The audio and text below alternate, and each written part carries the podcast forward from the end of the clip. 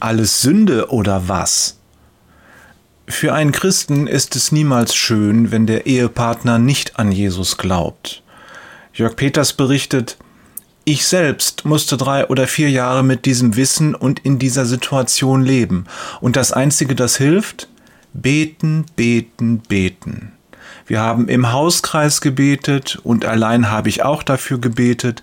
Bitte, Herr, schenk ihr einen offenen Geist und ein offenes Herz, dass sie dein Klopfen hört und dir die Tür öffnet.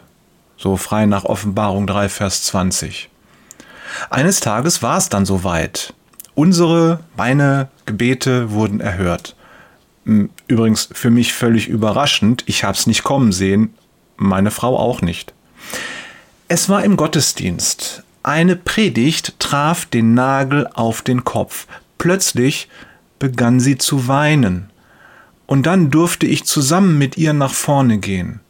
Das Datum werde ich nie vergessen. Es war der 18. Februar 2018 und es war einer der schönsten Tage meines Lebens.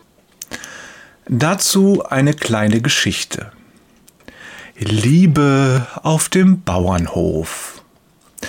Seine Frau glaubt an Jesus, doch der Bauer selbst hat keinerlei Beziehung zu ihm. Er möchte auch nicht mit in die Kirche gehen.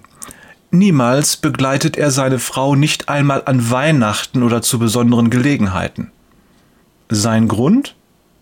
Auf dem Hof ist zu viel zu tun.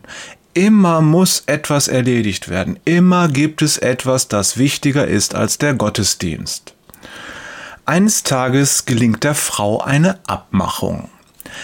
Wenn du diesen Sonntag in den Gottesdienst gehst, dann werde ich den ganzen Tag alle anfallenden Arbeiten auf dem Hof erledigen.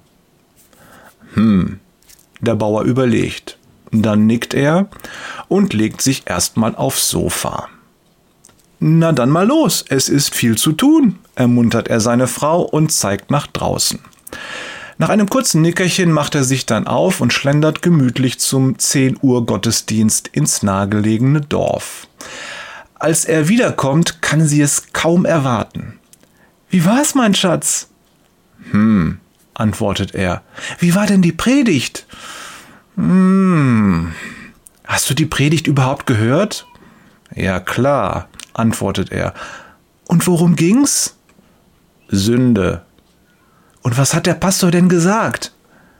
Er ist dagegen. Ich möchte wetten, dass die Frau sehr enttäuscht ist.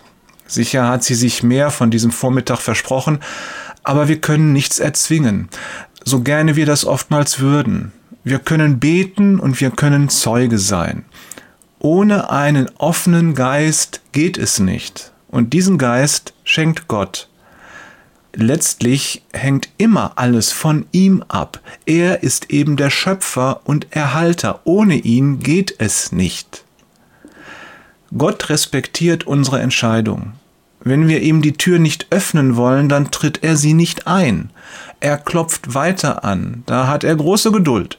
Aber jeder einzelne von uns muss seine eigene Entscheidung treffen.